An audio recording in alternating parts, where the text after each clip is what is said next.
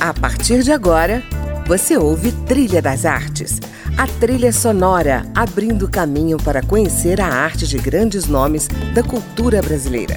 Música, opinião e informação na Trilha das Artes, com André Amaro.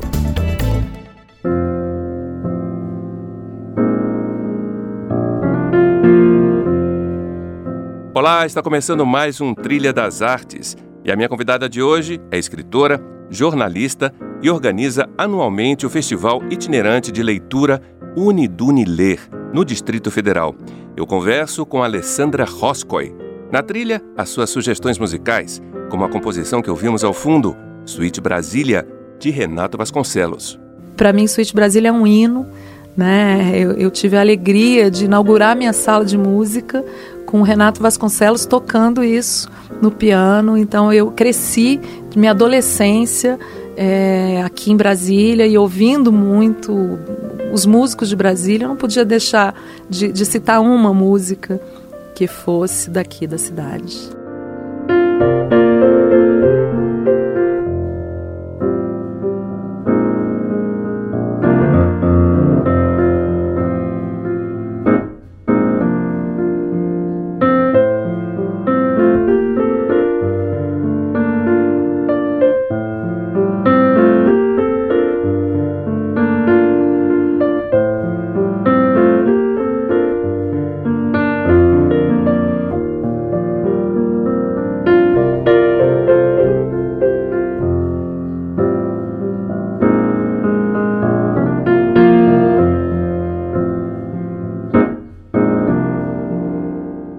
Alessandra, antes de começar a falar no festival, eu queria saber como é que anda o seu trabalho de escritora.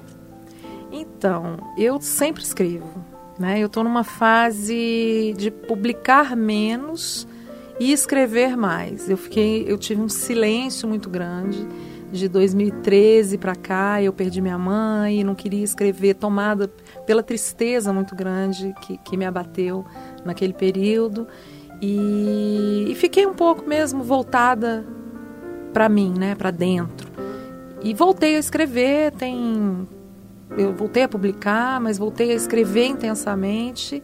Só que agora a, a energia está indo toda para esse lado mesmo, curadora né, do festival. Mas eu escrevo sempre, nem tudo que eu escrevo eu acho que é digno de publicação, mas eu acho que a escrita, ela, ela para mim é necessária. Eu só me reconheço por escrito. Maravilha. Você vai para a quarta edição do Festival Itinerante de Leitura Unidune Lê. Mas me conta antes como é que foram as três edições anteriores. Ah, foram super diferentes. É, a primeira edição em 2013, é, eu queria trabalhar um pouco esse, esse público mais diverso, né? Os idosos, os bebês e, e as leituras sensoriais. E a cada edição ele foi ganhando algo novo. Então, na segunda edição, o trabalho que eu fazia com os bebês me pediram: você não faria com os bebês cegos? E eu nunca tinha feito. Eu falei: podemos experimentar. E foi uma maravilha, porque aquilo que a gente trabalhava sensorialmente com, com, com os bebês, nos bebês cegos e de baixa visão, foi assim, cresceu, virou uma coisa né, maravilhosa. O livro gigante, o trabalho mesmo sensorial, muito musical. Na terceira edição, me pediram para fazer, ah, poxa, você já fez com deficientes visuais bebês, você não faria com os deficientes visuais adultos? E aí eu fiquei, nossa, mas todo material que eu tenho é voltado, é pensado para os bebês, como é, e assim, aí eu misturei um pouco a questão dos idosos, que a gente trabalha muito memória, e, e, e referências para fazer esse trabalho com os. Claro que eu não levei o livro gigante, que eu trabalho com os bebês, que os bebês sobem em cima e literalmente entram na história, mas eu trabalhei essa questão sensorial também, muito ligada à memória. Então, cada ano ele vai ganhando um, um, público diferenciado. As mulheres e crianças vítimas de violência também na terceira edição. Então, assim, em três edições, nós realizamos 60 eventos e atendemos direta e indiretamente cerca de 6 mil pessoas. É, é, realmente foi, foi um, uma descoberta, né? o quanto as pessoas estão abertas para essa leitura afetiva. A próxima edição, Quarto Fio, tem algum diferencial? O que, que ele vai contar de novo? Ah, to, totalmente é, é, diferente a maneira até como ele tá, está sendo concebido, porque ele perdeu o patrocínio e a gente decidiu fazer. Claro que não vai ser um festival com 20 ações e, e, eu estou muito feliz porque não só a gente lançou uma campanha de financiamento coletivo e eu decidi que uma etapa eu ia fazer com recursos próprios, do jeito que a gente conseguiria fazer, e todo mundo, assim, escritores, ilustradores, contadores de história, é, mediadores de leitura, me ofereceram seu serviço, sua ajuda para viabilizar e a gente lançou uma campanha de financiamento coletivo e para você ter ideia, todo dia alguém me oferece, o Sérgio Moraes, flautista, o Oswaldo Amorim, baixista, ofereceram shows é, com, com bilheteria revertida para o festival. É, então, assim, a gente vê que existe, existem outras maneiras, né? Então, fiquei muito feliz. E a gente está sempre abarcando. Esse ano, uma vontade que eu tenho que eu não consegui concretizar na, na edição passada por problemas mesmo é, é, operacionais, eu gostaria de realizar nessa, nessa edição, que é a leitura afetiva com os bebês das detentas na colmeia. Né? Eu já estive na colmeia como jornalista, é, já vivenciei um pouco a realidade delas e daqueles bebês, e eu acho que um trabalho desses poderia ir muito é, trazer esse ganho de afeto, de relação das mães com aqueles bebês. Então, isso é um sonho, não sei se eu vou conseguir, mas essa edição a gente vai tentar. E uma etapa já está garantida.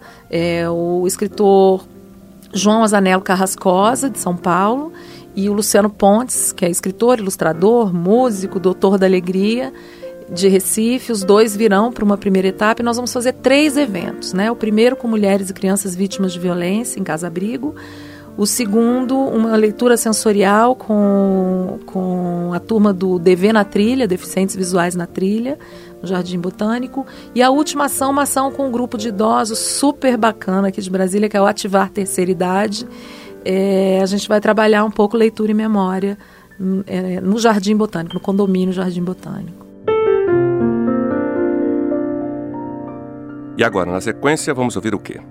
Paixão e Fé pela minha mineirice, minha mineiridade, por esse caminho que a gente trilha de acreditar. Eu acredito muito num Brasil leitor, onde todos tenham acesso à arte, à cultura.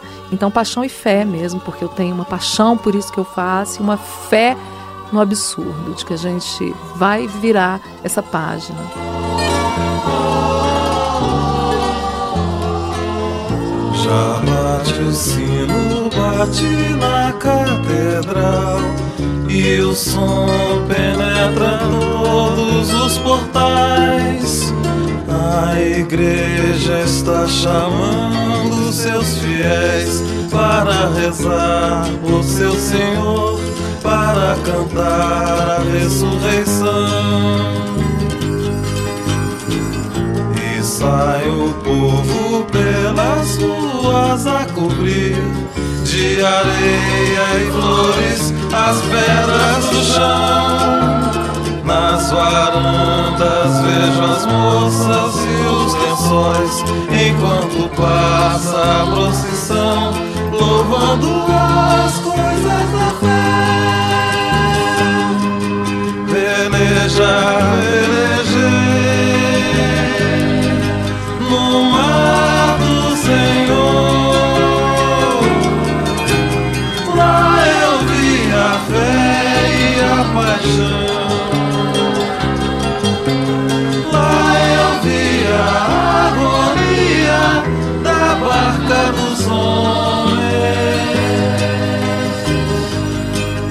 Ebenezer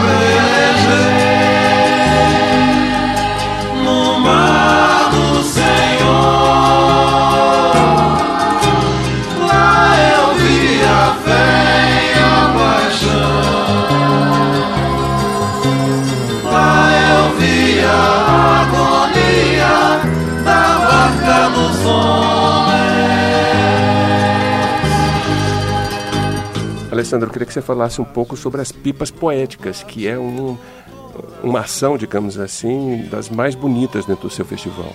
Pois é, o, festival, desde o primeiro, a gente faz a revoada poética. O primeiro com balões recheados com trechos de poemas, o segundo com pipas que as crianças mesmo escreveram. E aí a gente teve um trabalho, assim, porque as crianças ficavam horas para fazer e na hora de botar a pipa, a caneta furava. E na terceira edição a gente decidiu associar um pouco o que a gente pensa, né, principalmente para esse público, a, a, criançada, que é a leitura pelo simples prazer de ler, pela descoberta, unir brincadeira e, e, literatura, brincadeira e leitura. E nós tivemos 14 modelos de pipas ilustradas, com ilustrações dos, dos convidados que já passaram pelo festival ou que viriam. Então foram 14 pipas com trechos de livros, trechos de poemas e ilustrações dos ilustradores convidados. E essas pipas encheram a esplanada na Semana das, da Criança, que foi um ano bem tumultuado que a gente teve, né, na política, uhum. na economia, e foi uma ação como se fosse mesmo um empoderamento da infância a partir da brincadeira e da leitura. E esse ano vai ter de novo. Como é que funciona a itinerância desse projeto? Pois é, os escritores, os ilustradores que vêm como convidados, os daqui de Brasília que sempre agregam, é, a gente forma uma caravana poética mesmo e lírica, né? E a gente vai a esses lugares mostrar que a leitura não precisa ser simplesmente uma leitura formal, né? Então muitas vezes a gente faz leitura com grupos de analfabetos. Né? E aí, ah, mas como? Grupo de cego. Como é que o cego vai ler? Não, ele não vai ler. Ele vai perceber um, um, potencial na leitura e agora a gente já conseguiu até alguns livros em braille. Então eles também e, e no, nesse projeto DV na trilha é sempre um deficiente que eles chamam um DV e um condutor.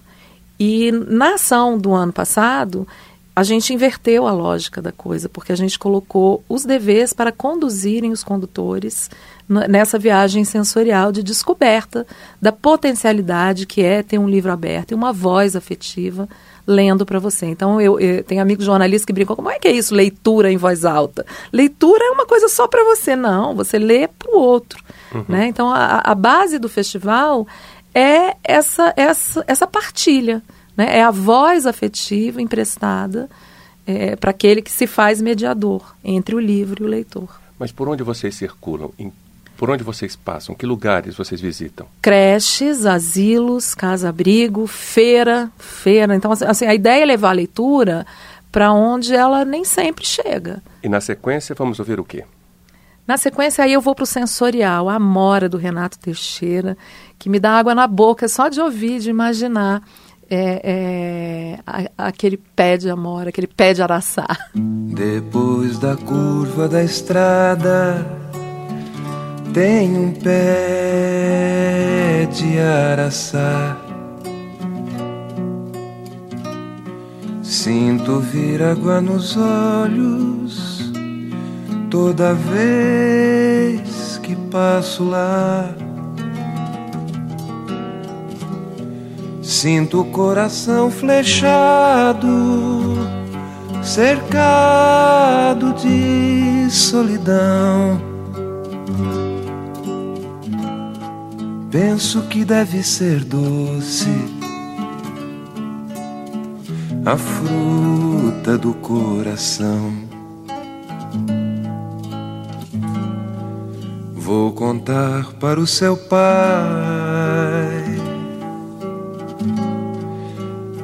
que você namora. Vou contar para sua mãe você me ignora. Vou pintar a minha boca no vermelho da mora que nasce lá no quintal da casa onde você mora. Contar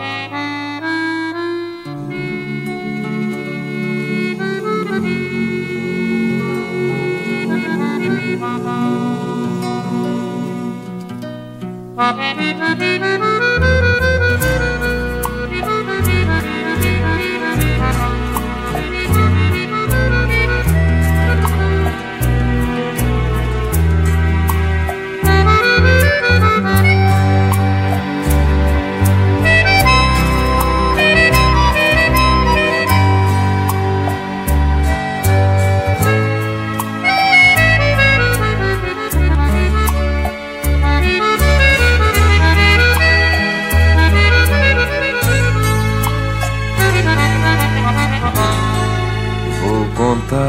o seu pai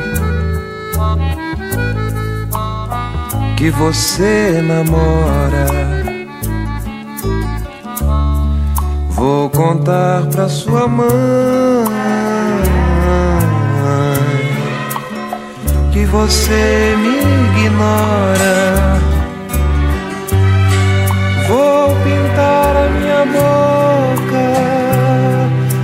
Vermelho da mora que nasce lá no quintal da casa onde você mora. Você está ouvindo Trilha das Artes e hoje converso com a jornalista e escritora Alessandra Roscoe sobre o Festival Itinerante de Leitura Uniduni Ler. Fica aí, daqui a pouco a gente volta. De Araçá.